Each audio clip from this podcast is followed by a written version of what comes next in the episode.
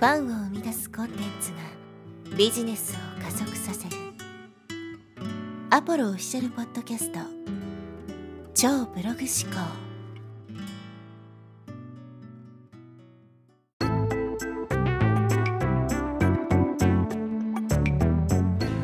はい、えー、こんにちは、アポロです、えー、今日はですね、英語上達の秘訣をシェアしたいと思います。まあ、なんでね、こういうテーマにしたかっていうと、まあ、過去のですね、エピソードを振り返ってみると、英語を勉強しようというエピソードを、まあ、以前ですね、え、公開したんですが、その時の視聴回数がかなり多かったんで、まあ、ちょっと英語にね、興味関心のある方が多いのかなということで、まあ、ちょっとね、ビジネス系の話題とはずれるんですけど、今日は英語上達の秘訣をシェアしたいと思います。で、まあ、英語をですね、身につけるメリットっていうのは、まあ、いろいろあるんですけど、ビジネスにもすごく生きるんですよね。例えば、あなたがサラリーマンでも、えー、英語スキル、ビジネス英語が使える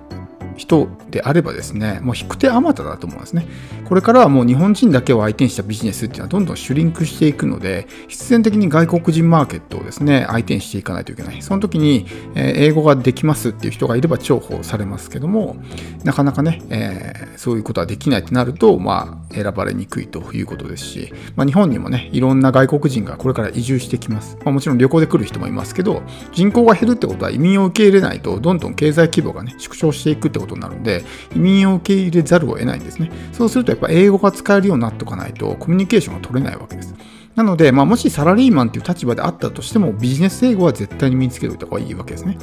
で僕自身がこういうインターネットの世界に入ってきて、なんでこんな短期間でね、結果を出すことができたのかっていうと、やっぱりその英語スキルって武器を生かしたからだと思うんですよ。僕のコンテンツ見た人はわかると思うんですけど、まあ、普通の人が知らないような情報をいっぱい出してると思うんですよ。で、その情報ソースはどこなのかっていうと、まあ、海外の、まあ、プロフェッショナルたち、エキスパートたちから情報を得てるわけですね。彼らはま英語で情報発信をしてるので、そういう人たちのコンテンツを買ったりとかね、えー、まあ、ウェビナーを受けたりとか、そういうことをして、いろいろ情報を収集してるわけです。だからこそ日本人は誰も知らないような情報をですね、いっぱい出しているわけですね。で、一気にそういう状態で追いつくことができるわけですよ。Google AdSense なんかね、もう多分日本で運用が始まって10年以上経つと思うんですけど、まだ未だにですね、なんか広告の数増やしましょうとか、サイズを大きくしましょうとか、そんなものばっかりじゃないですか。春一を記事下にしましょうとか。でも僕の Google AdSense のね、コンテンツ、まあ見てもらったらわかると思うんですけど、誰も言ってないことをいっぱいね、そこで公開してると思うんですよ。らそれぐらい日本と海外ってもう情報格差が大きいわけですね。特にアメリカと日本ではもう運命の差があるぐらいもう情報に格差があるわけです。でも日本語しかわからないとそういう情報をキャッチできないんですね。なんで、まあ、英語スキルはね、絶対に身につけておいた方がいい。ビジネスにも生きるんで、武器になるから、英語スキルは身につけておいた方がいいっていうことなんですけど、じゃあ、英語スキルをですね、どうやってつけていけばいいのかってことですが、あの、まず最初にその日本の英語教育を考えてみたいんですけど日本の英語教育のやり方に従って英語を勉強しても絶対英語って上手にならないんですよね。それはもう歴史が証明してるわけじゃないですか。ね、6年間中学高校と英語を必死に勉強しても大半の人は喋ることができない。しかもね、苦手とかっていうレベルじゃないですよ。喋れないんですよ。6年間必死に英語を勉強してるのに。だからもう日本の従来の英語教育のやり方に基づいてテストのための勉強してたら英語は上手くならないってことです。だから大多数の人は TOEIC とかってね、受けてると思うんですけど、それって日本の今までの英語教育と何も変わらないんですよ。だから TOEIC 高得点者でも全然英語が喋れない人とかっているわけですよね。でもなんで TOEIC あんなに受けるのかっていうと、日本人は受験英語に慣れてるからですよ。受験英語みたいにガリガリと努力すれば、ね、高得点が取れるってものがすごく好きだから、ね、IEL 続けましょうって言ってもなかなか、ね、売れないですけど TOEIC だったら受けるんですよ。必死に勉強すれば誰でも高得点が取れるから。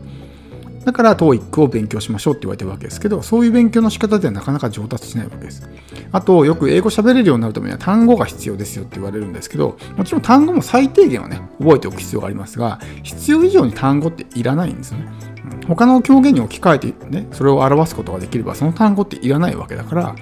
あんまりね、使用頻度の低いような単語を覚えても意味がないわけです。で、単語ばっかり覚える人は何が起こるかっていうと、会話の時に単語しか出てこなくなるんですよ。ね。なんかこうよくいるじゃないですか。英語が苦手な人で全部単語で喋る人。その文章じゃなくて単語で喋る人。あれは単語しか覚えてないからそういう風になるわけですよ。で僕は、まあ、僕の英語のコンテンツとかでもねお話ししてますけどフレーズで覚えましょうって言ってるんですね。例えば、ね、今何時ですかっていう風に英語にね訳してみてほしいんですけど今何時ですかって言ったら What time is it now? って多分反射的に出てきたと思うんですよ。それはフレーズで覚えてるからなんですね。フレーズで覚えてそれが自分に定着してると反射的に出てくるんですよ。でももしこれをね、えー、完全にこの What time is it now? って言葉を知らない状態で単語だけで覚えたらどうなるか。時間、うん、タイムかな？アウアーかな？みたいな感じでアウアーアウアーとかね Watch time、えー、now とかってそういう風になるわけじゃないですかそれじゃ喋れるようにならないですよ。だからまずフレーズ単位で覚えるということですね。どうしたの？だったら What's going on? とかね、How's going? とかね、How's going? はまあ、あの、あれですけど、えっ、ー、と、How are you? ですけど、ね、What's up? とかあるじゃないですか。そういう感じでフレーズで覚えると、反射的に出てくるんですね。ただそれを頭で記憶するだけだと出てこないんで、体に定着させるわけですよ。何度も何度もアウトプットして、だから僕の YouTube 見た人は分かると思うんですけど、僕のそのカナダに来たばっかりの時って、もうシンガポールで、えー、まあ英語を使ってビジネスしてたんで、英語スキルはね、もう自分に自信があったわけですよ。でも、How are you? に対する、ね、I'm good っていう答えが出てこなかったんですね。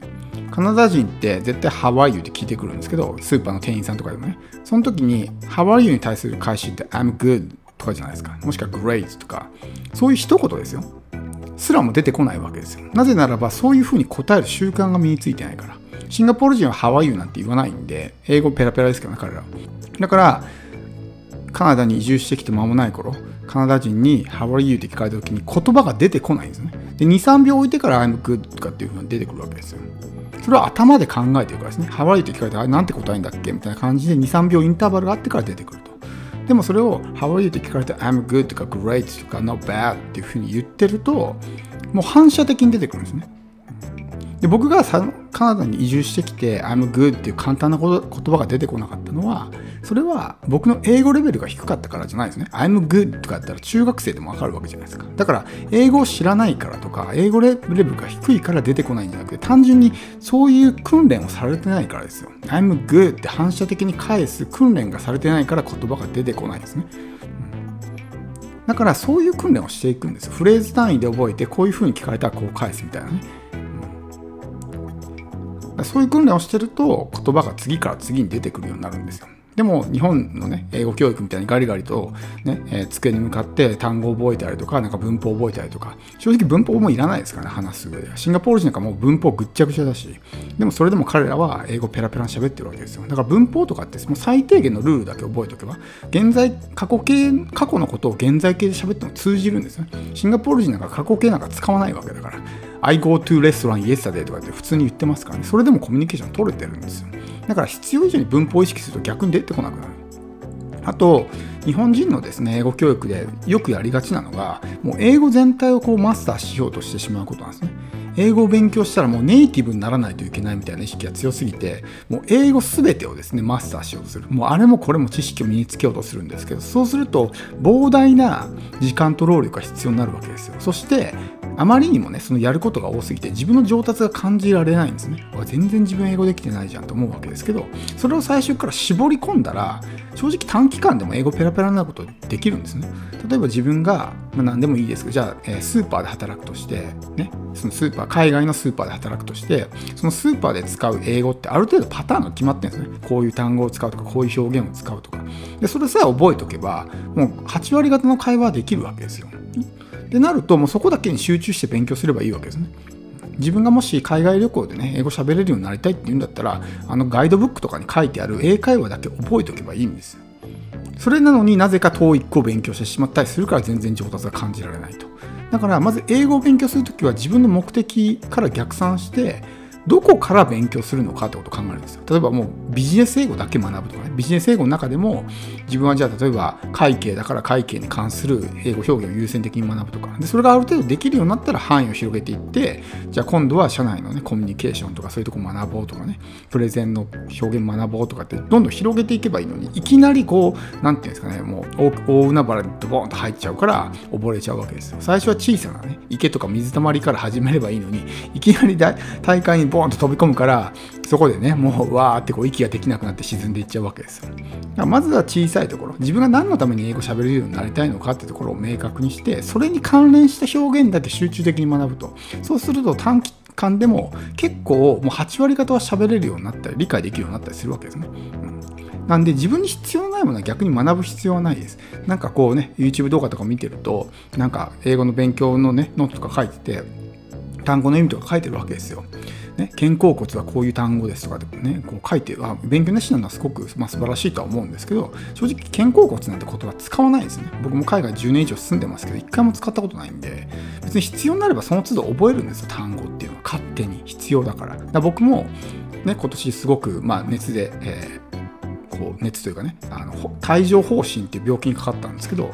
その時に必要だから覚えるんですよ。帯状疱疹はシングルっていうんですけど、SHIN SHIGLE シングルっていうんですけど